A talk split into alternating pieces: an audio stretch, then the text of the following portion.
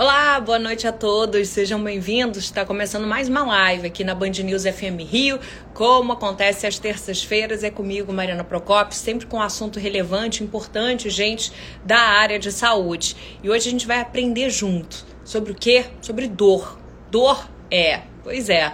Sabe quando a gente falava para os nossos médicos, é, fala, tô sentindo uma dor e às vezes ouvia, ah, isso é bobagem e tal. Pois é, esse conceito, essa reação está caindo um pouco por terra, porque esse ano a Associação Internacional do Estudo para a Dor, gente estabeleceu um novo conceito de dor. O que, que isso influencia na nossa vida, na gente, é, nas pessoas que vocês conhecem, se vocês conhecem, que tem diferentes dores, de, da dor crônica, dor aguda, da dor na coluna, passando por uma fibromialgia, para quem não sabe, é uma dor muscular muito forte. É, a gente vai saber isso agora. Com quem? Eu vou chamar agora na linha o Dr. Rafael Linhares, que é anestesista do Hospital Badim, e a área de atuação dele é quase como uma especialização, embora não seja oficialmente, é em dor. O Hospital Badim está criando uma nova ala no ano que vem, especializada em dor, e que não é só no Hospital Badim, outros hospitais também particulares estão criando isso, é algo que está um novo conceito que está movimentando a área de saúde e a classe médica e a gente vai entender um pouco mais sobre isso e como é que isso influencia a nossa vida, mesmo de quem não é médico, mas quem sente dor também, porque todos nós já passamos por isso ou vamos passar é, enfim, a gente espera que não, mas normalmente é assim. Deixa eu chamar aqui então, então o, doutor, o doutor Rafael, anestesista do Hospital Badim, que, como eu disse, para quem está chegando agora, vai falar um pouquinho para gente sobre essa questão da dor, o novo conceito de dor, é, áreas que estão sendo criadas em hospitais para tratar a dor. Que dor? Diferentes dores. Como é que isso acontece na prática? Eu vou aprender junto com vocês também. É tudo muito novo que está acontecendo, gente. Eu estou chamando aqui. Vamos lá, doutor Rafael já deve estar. Tá está chegando para ensinar um pouquinho mais para a gente, falar um pouco dos impactos é, disso na nossa vida. Doutor Rafael, boa noite para você. Boa noite, Mariana. Prazer Boa noite, gente. Boa Prazer noite. é nosso. Boa noite a todos os ouvintes aí que estão conosco. Doutor Rafael, eu fiz uma pequena introdução é, e falei e terminei falando agora a gente vai aprender junto, porque é novo para é. mim também gente vai falar um pouco sobre esse novo conceito de dor e a forma como isso impacta um pouco a nossa vida, nós pacientes, né? Ou futuros pacientes, ou quem conhece alguém que, que convive com essa dor que não é raro, né? Com diferentes dores. Primeiro, eu queria que senhor falasse um pouquinho disso. O senhor falou, gente, para quem não, não conhece, o doutor Rafael Linhares é anestesista do Hospital Badim e a área de atuação dele é em dor. Ele estava me explicando um pouco, não é uma especialização, mas é quase equivalente a um título. É, e é uma área que tem crescido muito, né, doutor Rafael, dentro da medicina. Queria que o senhor falasse um pouco disso, desse um pouco um panorama geral, para depois a gente entrar no, no que está mudando, de fato. Perfeito. É, então, é, na verdade, é, é, como você bem é, apresentou, né? A, a dor, ela já de muitos anos para cá, é, o tratamento da dor vem ganhando bastante atenção e importância entre né, os médicos, entre as equipes de saúde, porque esse tratamento não é só médico, né, ele é multidisciplinar, na verdade. E em 2020, a IASP, né, que é a Associação Internacional para o Estudo da Dor, que seria a tradução do inglês, ela, é, 2020 foi o ano mundial de prevenção da dor.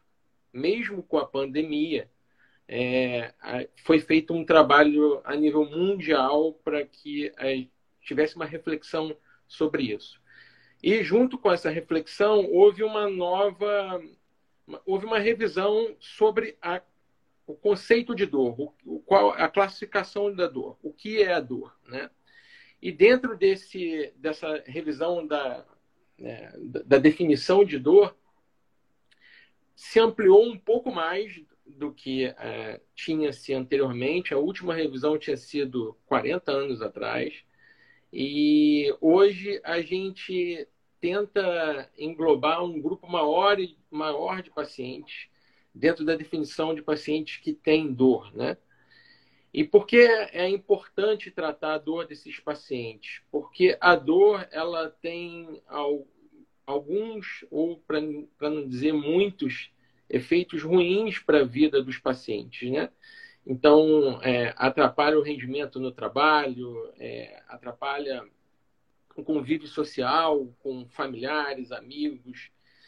E, enfim, nessa nova classificação de dor, a gente vai falar um pouquinho mais adiante, é, ela está englobando é, é, a intenção da Associação Internacional para o Estudo da Dor foi englobar o máximo possível é, de pacientes dentro de, da definição da dor para que se tenha um diagnóstico e essa dor possa ser efetivamente tratada. Eu não sei se, se deu para entender. Deu, embora seja bastante, eu acho que genérico, é. assim, né, pra gente que está de fora. Quando fala uhum. da dor, doutor Rafael, a gente está falando de uma dor específica, de alguma origem específica, ou é dor que pode ser de uma dor crônica de cabeça ali, quem tem questão da enxaqueca, que às vezes leva a vida inteira ali lutando contra, até uma dor na coluna que também. É, como, como é que é? é? É amplo assim mesmo o conceito? É, é, o conceito é bastante amplo, né? E ele vai existem algumas classificações, mas a mais fácil para a gente entender seria dividir entre dor aguda e dor crônica. O que seria uma dor aguda? É aquela dor, por exemplo, pós-operatória, em que você faz uma cirurgia e no pós-operatório você tem uma dor, e isso deve ser controlado. O que é uma dor crônica? É uma dor que perdura por, por meses e não some. E aí entra esse grupo que você citou, Mariana a dor de cabeça, a cefaleia, né? a, a dor de coluna, é, a dor da neuralgia pós-herpética, né? então do herpes zoster, que pode, pode machucar, vamos dizer assim, o, o nervo, e dor oncológica. Então, tem vários grandes grupos de dor e que é, a gente realmente tem que ter bastante atenção e tratar adequadamente. Eu acho que o grande ponto aí é que a dor ela deve ser tratada e o médico ele deve valorizar toda a dor do paciente. A dor, aquela dor que o paciente exprime, aquela que ele fala no consultório, no hospital, deve ser valorizada e deve ser tratada, né? Porque isso é, pode trazer prejuízos para o paciente, principalmente se ela cronifica.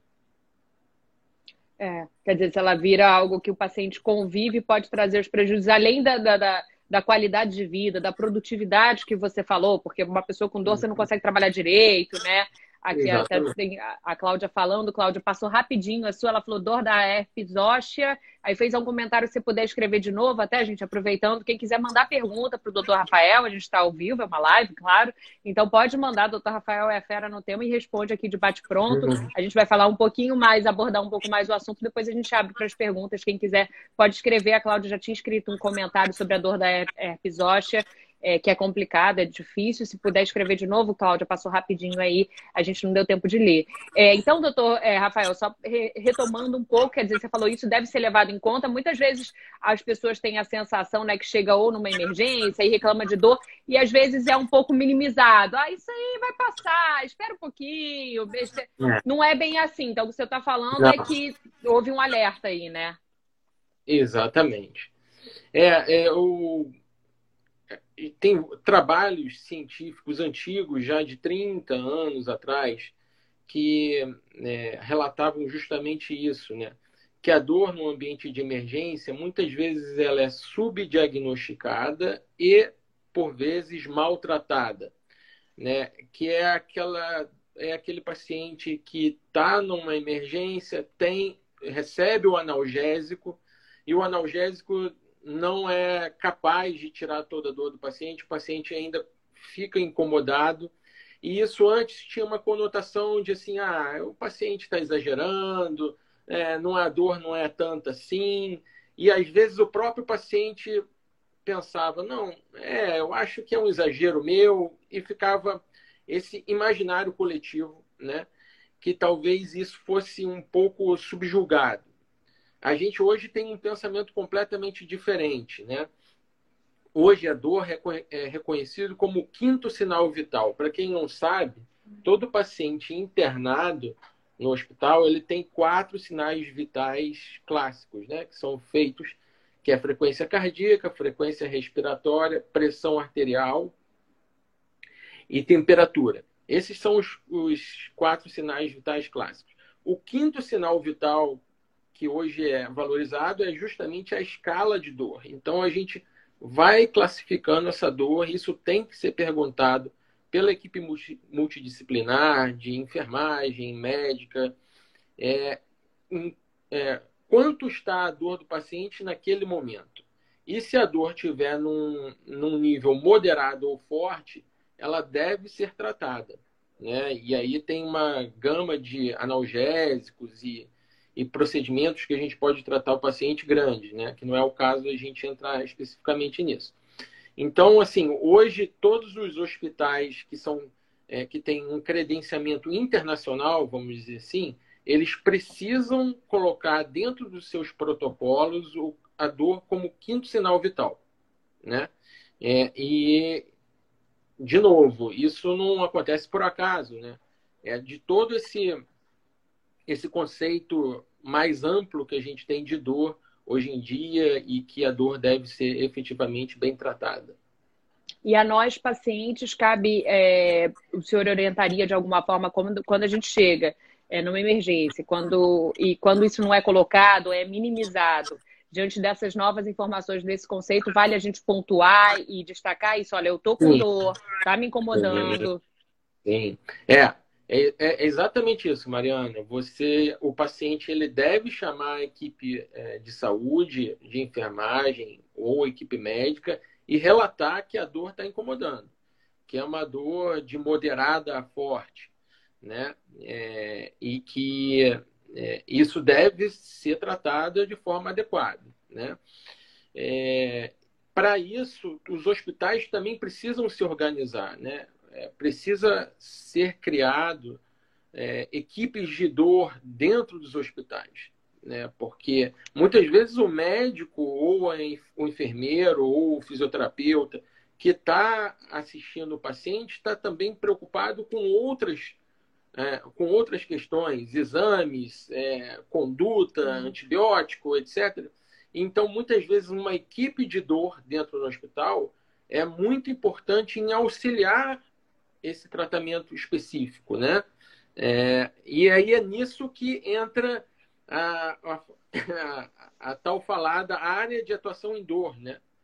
É, em que é uma, como eu disse para você, não chega a ser uma, uma especialidade médica, mas ela é uma especialização, ela, ela, é um título que algumas especialidades médicas, dentre elas a anestesiologia, da qual eu me incluo, é, são capazes de fazer, né?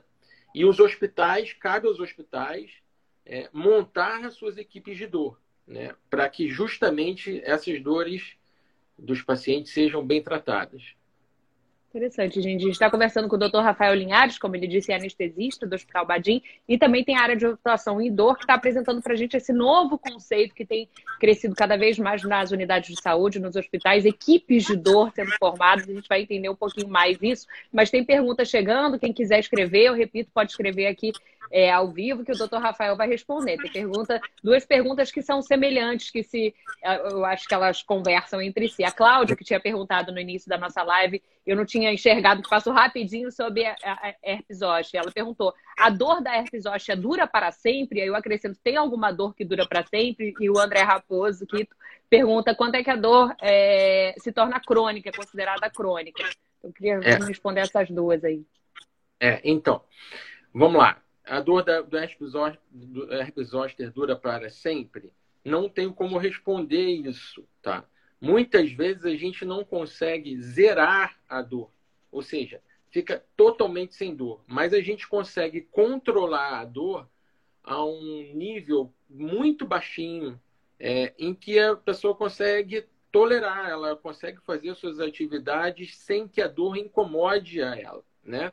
Esse é o nosso objetivo muitas vezes num paciente com herpes zoster ou uma dor neuropática crônica, tá? Nem sempre a gente vai conseguir é, definitivamente zerar a dor do paciente, né? Então, assim, ah, não, tô sem dor. Mas a gente consegue diminuir bastante, a gente consegue tratar essa dor, né? É o, é o adjetivo que a gente usa. A gente não cura, mas a gente trata a dor, né? A gente deixa ela quase inexistente. Você sabe que ela está muito longe, mas ela não te atrapalha, tá? Então, muitas vezes essa é a intenção mesmo, tá? E a outra pergunta é em relação à dor crônica. É, Quando é que ela passa a ser considerada? É. é, é, existem classificações em relação a isso, três meses, é, existem outras classificações que é, consideram até menos tempo, mas é, o que eu posso dizer assim, a dor crônica é aquela dor que persiste depois do processo patológico ter terminado. Exemplo, um paciente fez uma cirurgia, a cirurgia já tem dois, três meses que passou e aquela dor persiste. Ou seja, o tecido já cicatrizou, né? É, que foi feita a cirurgia, é, não existe mais doença na, na, é, que foi curada ou extirpada pela cirurgia, mas a dor persiste. Isso é uma dor crônica. Ela se cronificou mesmo depois do processo patológico ter sido é, retirado ou curado. Aí a gente considera efetivamente como uma dor crônica, né? Eu não vou muito em relação a tempo, embora tenha se o, o número clássico seria três meses, né? Entendi. É, Bom, e como é que funciona essa questão do tratamento da dor? Porque a gente está vendo com diferentes especialidades incluídas. E quando a gente fala dor, o leque é enorme, né, doutor Rafael? Sim. Desde o, a gente falou da dor de cabeça, fibromialgia, já tem pergunta de herpes, o problema de coluna, que é muito é, comum, por exemplo, alguém tomou uma pancada e, e mesmo depois de, daquele tempo da pancada, da, daquele hematoma, enfim, de, da dor da pancada ter passado, acabou virando uma dor crônica ali, de, de meses e anos até. Como é que você inclui isso nas diferentes especialidades? Por exemplo, um caso é ortopedia, outro caso neuro. Como é que você vai tratar isso numa única linha? É, boa pergunta, né? É, existem é, especificidades diferentes, né? Então, assim, uma dor articular, muitas vezes o ortopedista ou o reumatologista consegue resolver, é, mesmo ele não sendo um especialista em dor, né? É, pode ser um caso cirúrgico, pode ser um caso que um, ele toma um anti-inflamatório ou alguma outra medicação por um, tempo, por um tempo e resolve. Mas se essa dor cronifica, em tese, qualquer médico com formação em dor pode atuar, tá?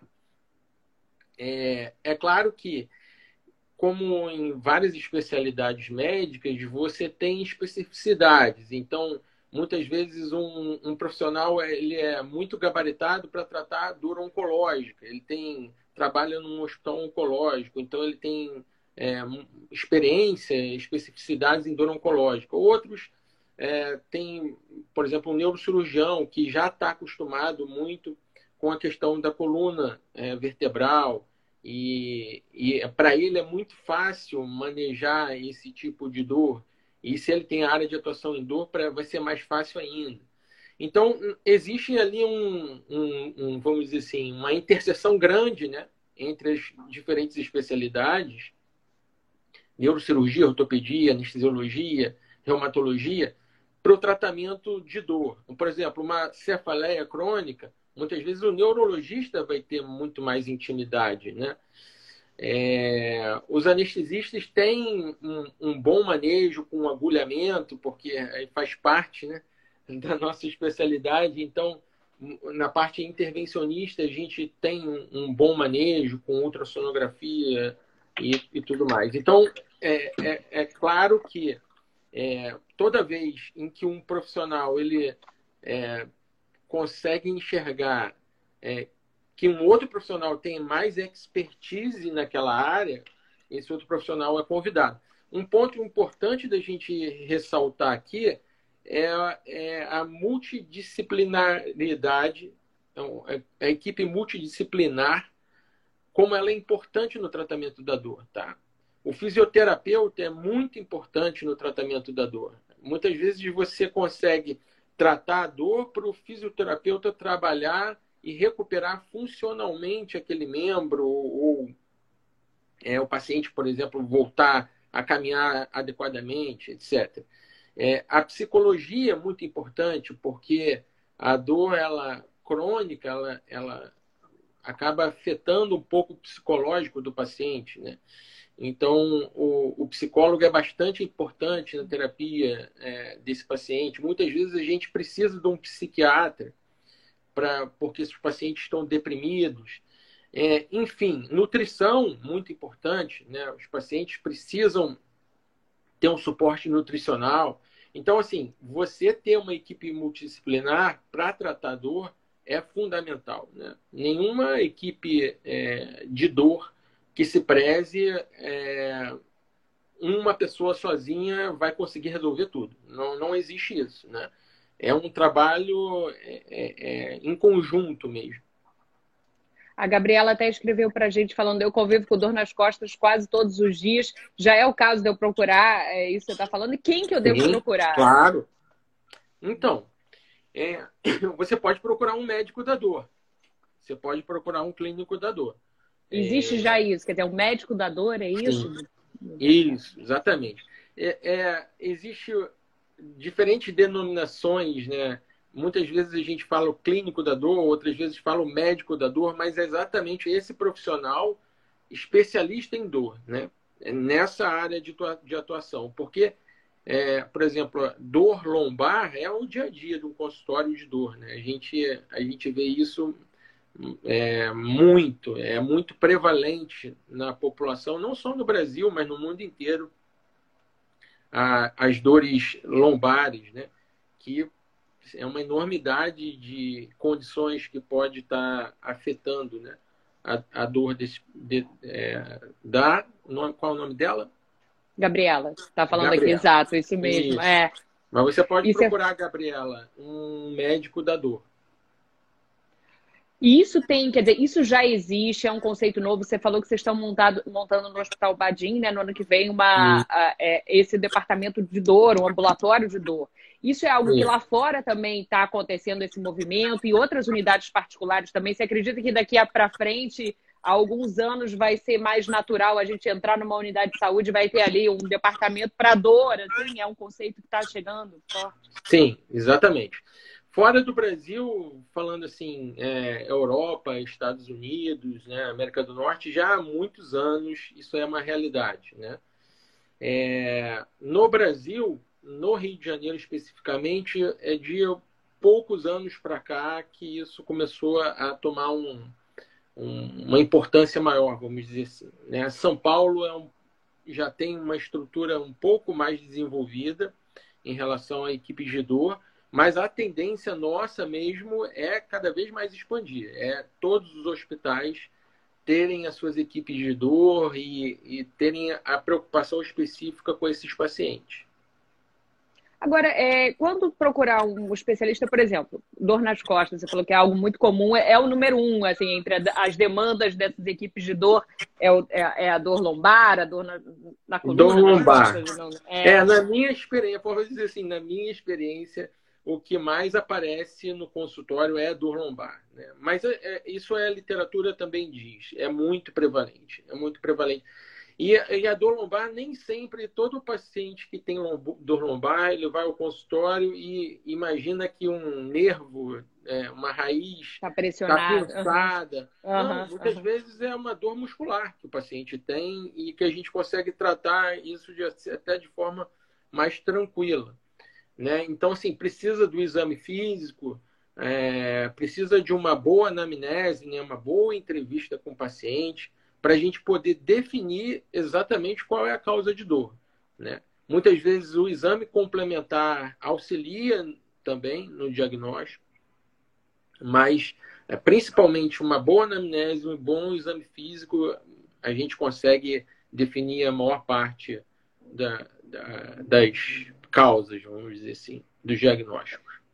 Mas quando algum paciente desses, por exemplo, com esse perfil, deve procurar ou, ou um ortopedista, que seria a especialidade mais, é, mais, né, mais óbvia no momento, ou um consultório, alguém especializado em dor? Como diferenciar? Como saber a quem recorrer?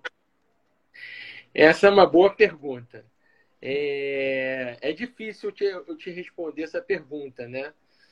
Porque o, muitas vezes o, o, caso pode ser cirúrgico, né? Ele pode ser cirúrgico. É, e aí o profissional que deve ser procurado ou é o ortopedista ou é o neurocirurgião, né? É, é, essas duas especialidades têm essa, essa, esse foco na, na, na cirurgia de coluna. Mas se o caso não é cirúrgico, na minha opinião, o, o médico da dor ele é mais é, é, ele tem mais experiência, né? A gente consegue tratar esse paciente com um pouco mais, é, como eu, com a palavra que eu vou usar, é, sabe, com um pouco mais de, de tato, sei lá. Não sei te dizer exatamente a palavra correta para a gente usar, tá? Mas assim, não, nada impede que um ortopedista ou um neurocirurgião consiga tratar esses pacientes também, porque o, o conhecimento ele é, ele é socializado, vamos dizer assim, né? É, as condutas, as medicações e, e tudo isso, isso é de conhecimento geral. E muitas vezes o que acontece comigo também, Mariana, é que os colegas ortopedistas e neurocirurgiões muitas vezes encaminham esse paciente para mim, entendeu? Porque não é um caso cirúrgico, eles é, identificam que é um, um, caso de acompanhamento, muitas vezes de infiltração de, da coluna, que a gente é, coloca um remedinho ou faz a radiofrequência, que é um procedimento um pouco mais complexo, não vale a pena a gente, a gente entrar em detalhe aqui, e, e eles encaminham esse paciente para a gente. Então, assim, o primeiro médico a procurar, não, acho que talvez não seja o foco. O foco é que esse paciente deve ser efetivamente bem tratado. Né? É, a gente tem que dar uma solução para a dor desse paciente. Perfeito. A gente está conversando com o doutor Rafael, que está falando sobre a, a, que ele é anestesista especialista. Posso falar, a, a, usar o termo especialista, doutor? Pode. É, em dor, né? Não deixa de ser é, especialista em dor. E tem pergunta chegando, doutor. É, primeira pergunta do, do André Raposo, do Quito, que ele que sofre muito com dor na, na coluna, na, na lombar ali na região. Como diagnosticar a dor neuropática quando é desproporcional à lesão? Ele pergunta, e depois tem pergunta da Elô também chegando. É, a, a, definição de dor neuropática é aquela dor que altera a estrutura ou a função dos nervos, né? Então, assim, é, a dor na coluna, ela pode ser neuropática, pode ser neuropática, mas ela pode é, ser a, através de acometimento de músculos, ligamentos, etc. Como a gente define? Existe é, testes específicos, né? Para a gente poder definir se ela é uma, uma dor neuropática ou não. Tá? Existem é, é, critérios a serem preenchidos. Tá? É, é, bem específico, mas, uma, por exemplo, uma característica muito peculiar da dor neuropática é a dor em queimação, por exemplo. Né? Então, o paciente fala, olha, queima minha coluna, aquela dor é, tem uma característica muito própria. Isso não necessariamente falar ah, queima, a dor queima, necessariamente é igual à dor neuropática. Não é isso, mas ela é, dá uma pista grande que seja uma dor neuropática. Isso precisaria de um, uma consulta e, e, examinar esse paciente, como eu disse, fazer uma boa anamnese para a gente poder classificar essa dor como neuropática ou não. Mas não necessariamente a dor na coluna vai ser neuropática. Mas se for neuropática, o ideal é você procurar um, um especialista. É, cai na mesma questão de antes, né? Procurar o um especialista, ver se é um caso cirúrgico, se for um caso cirúrgico, isso tem que ser manejado pelo ortopedista ou pelo neurocirurgião. Tem pergunta da Elô também, mas tem da Ali que está aqui na tela, Elô. Eu já vou fazer a sua também. Ela diz: Eu estou em paliação é, com uso regular de morfina, oxicodona, nossa, pesado, metadona, recente, fiz trigêmeos fazendo botox. É bom hoje ter a especialidade clínica da dor. É um caso já extremo ali, né? A gente vê uma é. analgesia pesado. O, o, esse grupo de dor entra com isso? Quer dizer, com esse. Em que medida vocês dosam essa analgesia, que também pode ter outros efeitos, né, doutor Rafael? É, é então, o caso é uma dor é oncológica, não é? É, eu acho que ela falou é, é uma dor... mas é, é, isso. É, ela é uma dor oncológica. É, exatamente. A gente, é, dependendo do, do nível da dor, a gente pode realmente adicionar. É sim, é oncológica, ela confirmou. Hã? É oncológica, isso mesmo, escreveu é aqui falando, exato. É, exatamente. para dor oncológica, a gente realmente usa bastante opioide. Né? A medicação opioide, como morfina, metadona, são medicações mais fortes é, e que, é, com o tempo, a gente vai alterando a dose. Outras vezes, a gente vai substituindo as medicações, trocando uma medicação por outra e no intuito de tratar a dor né, de forma adequada. É, e não existe uma fórmula, né, num, assim, uma fórmula de bolo é para, ah, não, dor oncológica, então a gente vai tratar dessa forma. Não, a gente, existe diferentes medidas que a gente pode tomar. Então, uma delas é esse controle medicamentoso com opioide. Podem ser feitos procedimentos intervencionistas, e aí guiados por raio-x ou por ultrassonografia, para que a gente possa fazer é, medicações específicas para o tratamento da dor. Pode-se colocar bombas de infusão de opioide na coluna. Então tem uma, assim, tem diversas medidas que a gente pode usar, que a gente pode abrir mão para o tratamento da dor oncológica, tá? E aí é, é, é a coisa do dia a dia, do tato, de você sentir quando você faz uma coisa, quando você faz outra, quando você progride uh, um, um, nível de intervenção, né? se você sai de uma medicação é, de uso oral para uma, uma medicação de uso intratecal, que a gente fala, ou seja, dentro uma bomba que a gente começa a infundir medicação opioide dentro da, da, da medula, é, ou é, um procedimento intervencionista com agulha. Então, isso precisa ver caso a caso e, e ela, ela já está sendo acompanhada pelo médico da dor, não é isso? Eu acredito que sim. Ela falou é. muito boa, especialidade muito interessante. Acho que sim, né, é. Ali? Depois você puder escrever para gente. É, e a Elo pergunta, é, pergunta até de anestesia, que é também sua praia, doutor Rafael, fala, e dor nas costas em consequência da anestesia da hack, né? Da hackniana. Eu já tomei seis e ainda sinto muita dor. E aí? É. Então, é, a, a hack anestesia, isso é uma, é uma boa pergunta, vale a pena a gente explicar aqui. A hack anestesia, ela não. A gente coloca a agulha da hack anestesia bem longe da medula. Ela passa muito distante da medula. É, a gente fala, a gente bota no saco dural, né? Então, é, é só tem líquor ali. Então, assim, não é, é muito difícil que a agulha da raquianestesia provoque alguma dor é, por lesão de nervo ou coisa do gênero. Não é isso. O que às vezes acontece é um, que a gente passa a agulha da hack pelo músculo e aí aquele músculo fica um pouquinho contraído, até mesmo pela tensão do paciente no momento e depois é, o paciente fica com uma contratura muscular da coluna. Né? Então, ela pode, pode ser isso e ela está associando a uma contratura muscular até por outros motivos que ela desenvolveu depois, né? É, mas, assim, essa é uma pergunta que geralmente quando a gente faz essa, esse tipo de anestesia, é, raquianestesia ou peridural, às vezes os pacientes perguntam, doutor, eu vou ficar com dor na coluna depois? Não. Não, não, não, não é para ficar. Relação, não tem uma relação direta, tá? Mas, é, de novo, acho que é, a paciente, qual é o nome dela, Mariana? A Elo. A Elo. Elo. Então, então, acho que a Elo deveria procurar um, um, um médico da dor e ver exatamente a causa dessa dor que ela sente na coluna.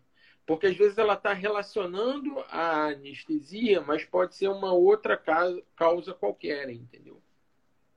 Entendi. É, ah, interessante a pergunta do Eric chegando. O canabidiol está liberado para uso e tratamento pra, de dor? Tá, é, para quem não gente... conhece, canabidiol derivado da, da maconha, né, doutor? Mas com sim, uso medicinal. Sim. Né? A, gente, a gente já tem usado para casos de dor, tá? É, existe um. Aqui no Brasil? Pode aqui no Brasil. Aqui é. no Brasil. É. A gente é, tem aumentado a experiência com o uso dessas medicações, tá? Com essa dessa medicação, desculpa, com cannab, cannabidiol. É, ela ajuda sim na minha experiência, eu vejo que ela ajuda, mas eu não a vejo ainda como uma medicação milagrosa, vamos dizer assim, né? Ela, ela se, é, ela adicionada a outras medicações causa um, um, um bom efeito, né? Mas a gente ainda tem, para te falar a verdade, ainda tem pouca experiência acumulada é, com o uso dessa medicação específica, tá? Nos próximos anos devem sair bastante trabalho científico, vários trabalhos que versam sobre, sobre esse assunto específico, sobre essa medicação. A gente vai ter, vai ter mais respostas nos próximos anos.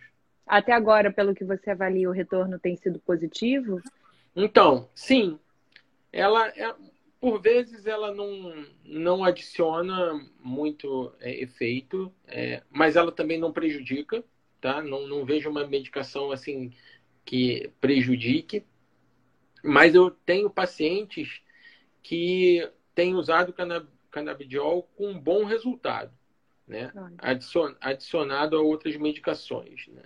É a Ali, não... que é paciente oncológica, que perguntou pra gente, ela completou, falou, hum. eu sou liberada a fazer o uso do canabidiol e também do, do CBD. Ela e tá minimiza os efeitos dos opioides. Né? Exatamente. É interessante o relato. Interessante, Bacana. exatamente. É Legal. É isso. Né? Então, quer dizer, ela ela está usando junto com os opioides, isso causa um bem-estar é, e, e, de certa forma, também né, modula essa dor que ela sente. E e eu acho que é mais nesse sentido, né? Interessante. A gente está falando com o Dr. Rafael Liares, que é anestesista do Badim e especialista em dor, gente. É, é algo que vem crescendo muito aqui no Brasil. Lá fora, o Dr. Rafael já colocou que já está mais consolidado, mas é uma área de atuação que vem crescendo, englobando diferentes especialidades, não só anestesia, e, e dando uma aula aqui para gente super interessante que vai ficar gravada. Quem perdeu o início, quem quer compartilhar com alguém que convive, convive com esse problema e acho que vai somar, acrescentar, vai ficar aí na, na no Instagram da Band News FM Rio. A gente está caminhando para o fim da nossa live, doutor Rafael. Eu queria compartilhar uma experiência é, pessoal e, a partir dessa experiência, fazer uma pergunta uhum. relacionada a esse momento que a gente está vivendo, que é a Covid. É, eu, por exemplo, tive há algum tempo, alguns meses, e para mim o que pegou foi muita dor, dor muscular. É, foi quase uma mialgia, assim, durante algum tempo, e passado período agudo da infecção, eu convivi durante muitos meses, ainda tenho algum problema na hora de dormir com a dor, principalmente a dor muscular para mim. É, e eu queria saber se isso é algo, algum relato que o senhor tem ouvido relacionado à Covid e qual a orientação nesses casos? É, muito boa pergunta, Mariana. É, é, é exatamente isso. A gente tem, é, embora não tenha ainda nenhuma definição, nenhuma associação fechada entre Covid e algum tipo específico de dor, é, existem muitos relatos de mialgia, artralgia, é, intensifica, intensificação de dores prévias é, com o, o, Covid. Isso não é exclusivo seu, não. Isso vem acontecendo bastante mesmo, tá? E, então, assim, e uma outra, uma outra questão do Covid em relação à dor que também prejudica outros tipos de tratamento é que pacientes com dores crônicas, em função da pandemia, deixaram de ir aos consultórios médicos, até os consultórios do médico da dor, para fazer aquele acompanhamento rotineiro, pela essa questão de ficar restrito em casa e tudo mais, e esse tratamento muitas vezes se perde no meio do caminho. Principalmente aí para os pacientes oncológicos, né, que tem que ter um ajuste muito fino. É, então, a recomendação é que mesmo é, é, é, que na impossibilidade de se ir a um hospital ou ir a um consultório médico, que se faça nesse momento a telemedicina. Então, é que pelo menos você seja assistido por um médico, até mesmo pelo médico da dor, à distância, mas que não deixe de tratar a dor, tá? O senhor tem feito consulta online, por exemplo, nesse, nesse período? Eventualmente, sim. Eventualmente faço. Com, nesse período tenho feito, sim. Né? Então, é, esse é um ponto que, que a gente tem que ressaltar, mas o seu relato, Mariana, pode ter certeza que é de centenas, é. centenas, centenas, é, gente relata isso, questão das mialgias e artralgias é, pós-Covid. Exatamente, você tem recebido muito. E aí faz o quê? Qual a orientação nesse caso, doutor Rafael?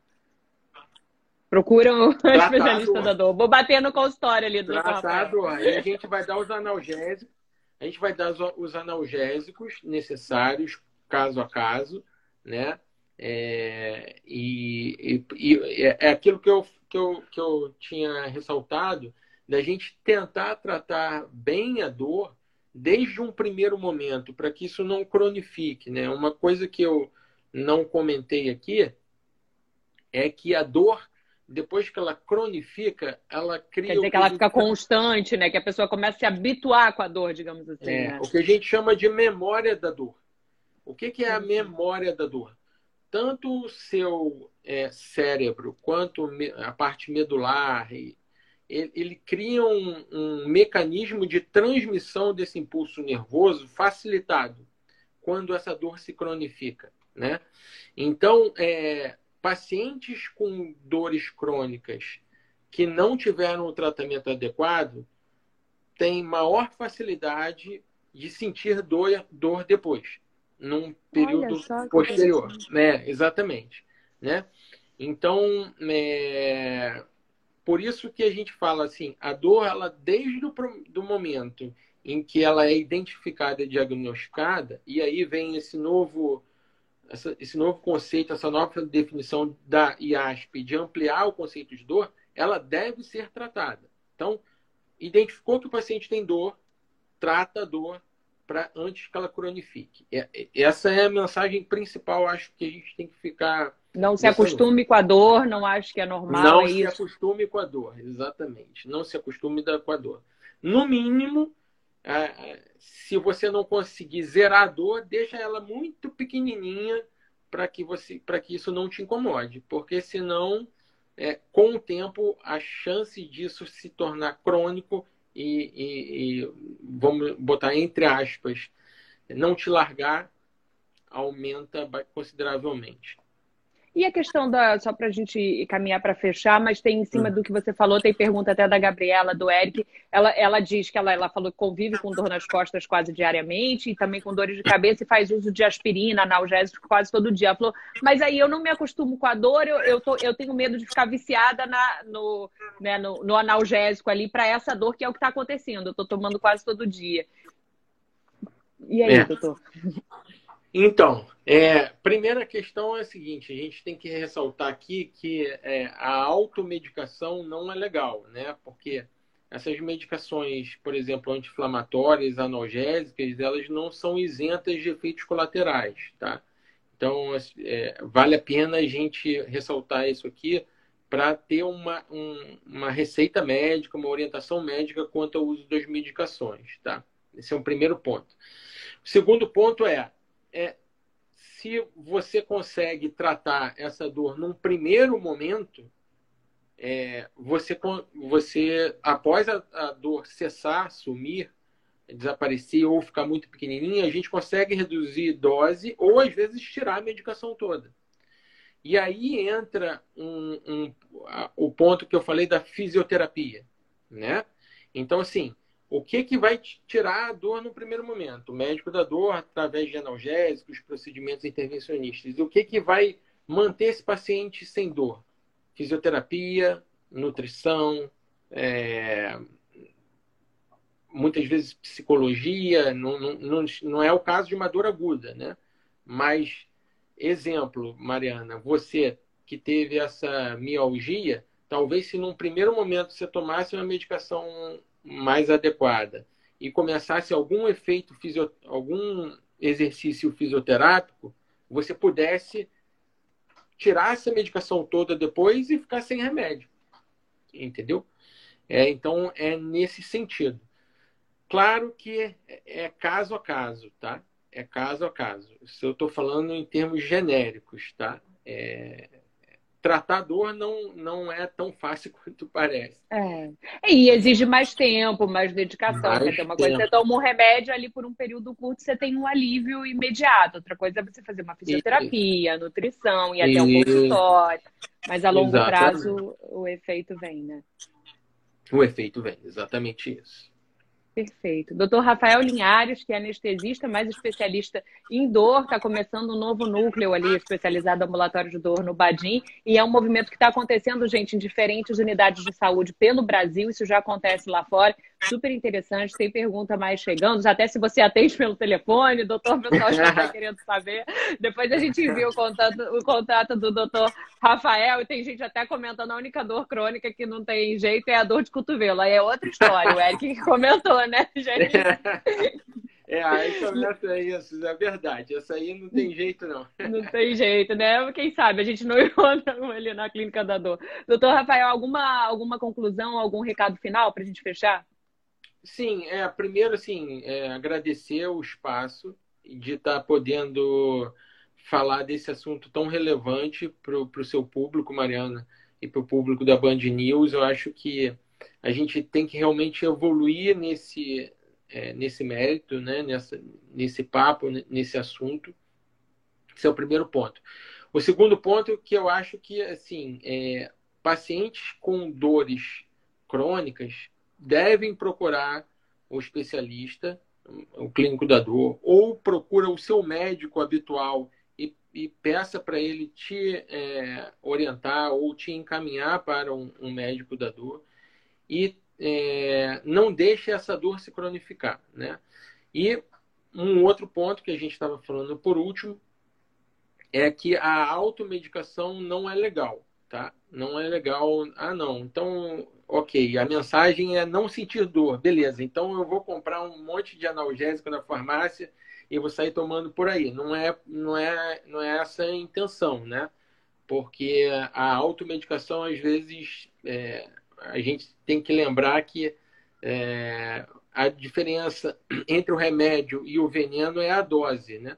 Então, o que a gente tem que você tem que ter uma orientação específica do seu médico quanto a que remédio tomar, em que dose tomar, tá? E obrigado aí pelo, pelo espaço, parabéns pela condução brilhante. Hum. Ô, oh, doutor, obrigada a você por essa aula que vai ficar salva, gente. Eu repito, quem quiser compartilhar ali no Instagram da Band News FM Rio, vai estar tá lá salvo o conteúdo dessa live. Terça que vem tem mais, sete da noite, sempre um assunto super importante ligado à área da saúde. Obrigada a todo mundo pelos comentários aí, todo mundo elogiando a live do doutor Rafael. Obrigado, doutor. Um abraço, gente. Boa noite, boa terça-feira, boa semana para todo mundo. Obrigada, doutor. Tchau. Tchau, um abraço.